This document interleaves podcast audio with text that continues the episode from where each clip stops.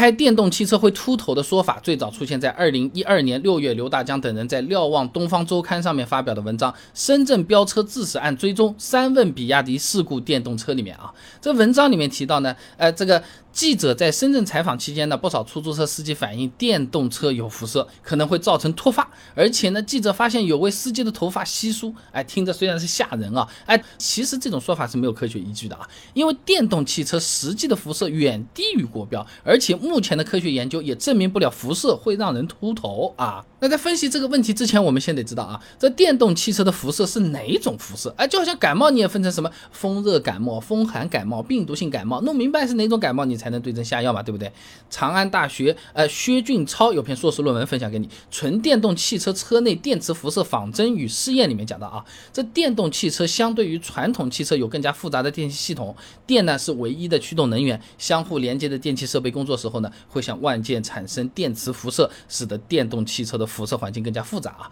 那简单来讲啊，这电动汽车以电为主，主要的辐射呢是。电磁辐射，那么电磁辐射参考国标 GB/T 二九二五九二零一二道路车辆电磁兼容术语的定义啊，是电磁能量以电磁波的形式由源发射到空间和或在空间传播的电磁现象。通俗点讲啊，就是你往水里面你扔块石头，你不是会产生一圈圈的那个波浪那个样子的吗？哎，就差不多那感觉啊。那大家平时接触的，比如说什么四 G、五 G 信号啊、WiFi 信号啊、微波炉里的微波啊，都是属于。电磁辐射啊，那么了解个大概之后，我们回到电动汽车辐射会让人秃头这个问题上啊。首先，很多人觉得这个电动汽车有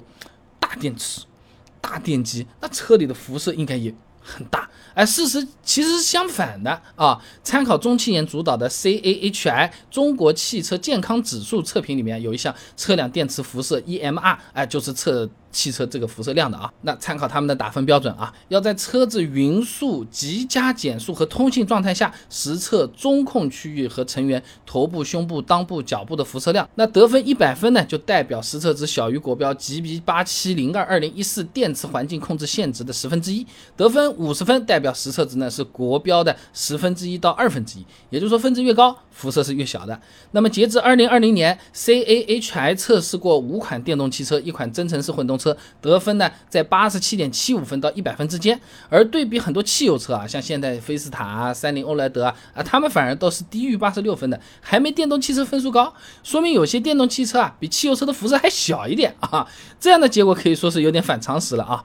那么除了 CAHI 这种官方机构呢，民间也是有不少朋友做过类似的测试的啊。你比如说二零一八年某动帮网站找了市面上常见的北汽 EV 两百、吉利帝豪 EV 三百、比亚迪 E 五、荣威 ERX 五等等等等。一共十一款，售价在七点三万到四十二点三万的电动汽车做了个实测啊，发现即使是辐射最多的车型，辐射值最高也只是国标的九分之一。那么这些测试都说明电动汽车的电磁辐射确实是很少，是没有我们想象中那么吓人的。再来呢，就是目前的科学研究啊，也证明不了电动车的辐射它会让人秃头啊。张震。在《电力与能源》期刊上面发表了一篇论文，《世界卫生组织关于电磁环境与健康的公共信息》里面要讲到啊，这世界卫生组织开展过国际电磁场计划，有六十多个国家和十一个国际权威组织参与，哎，指出现有的环境当中的电场和磁场，哎，包括那种输变电设施啊、用电设备等等这些的健康风险它是弱的，没必要降低现有的暴露标准限值。简单讲啊，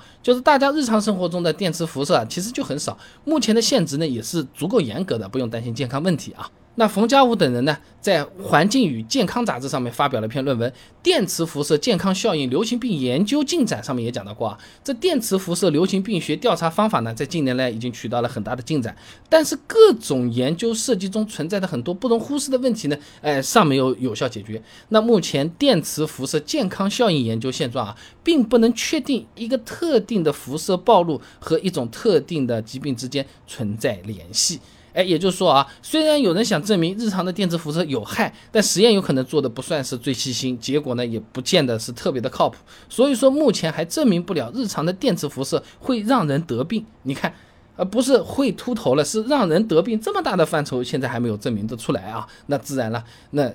科学依据是说不上啊。那最后总结一下啊，开电动汽车会秃头这个说法听着吓人，但经过分析呢，我们知道电动汽车的电磁辐射是远少于国标的，甚至很多汽油车还还比这个电动车高一点。而且目前的科学和流行病学研究呢，也证明不了电动汽车的辐射会让人秃头，所以大家不必担心电动汽车的辐射问题啊。好了，今天的视频呢就先做到这里了。如果各位朋友觉得这个视频做的还不错的话呢，还请点赞、转发给你的朋友啊，这个对我非常的有意义啊，动力来源嘛。而且这样每天都能收到一段超过六十秒的汽车使用小技巧了。备胎说车，我们明天接着聊。